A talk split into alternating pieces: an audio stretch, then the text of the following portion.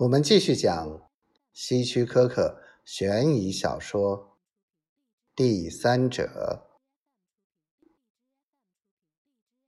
是打开电视机的开关吗？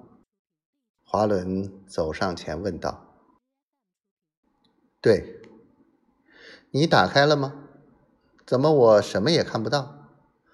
没有图像，也没有线条，屏幕是黑黑的。”就像关掉的电视一样，是这样的吗？华伦，是的。可是我们还是能听到一些声音，好像是第七频道的节目。对，这是调在了第七频道。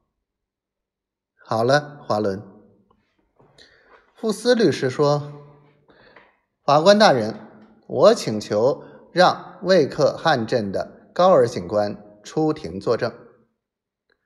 允许。在法警的引领下，高尔警官走上证人席。高尔警官，请你回忆一下现场的情形。当你第一时间到达被害人家时，电视机有没有图像？富斯律师问。没有，先生。警察局将电视机取走后，是你负责保管这台电视机吗？是的。这期间是否有人动过它，或者想修理它？没有，没有人动过它。我们只是为了便于取指纹，在上面撒过药粉。就像你所说的，在电视机上只找到被告与受害人的指纹，是这样吗？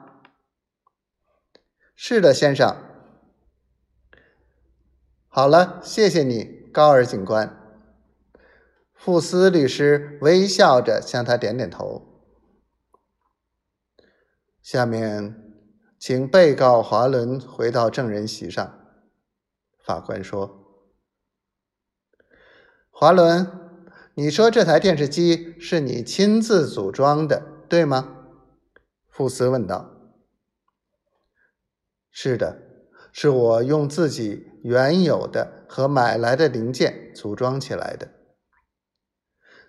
那你肯定对这台电视机非常熟悉了。当然。我想请你在法庭上当众把它打开修理一下。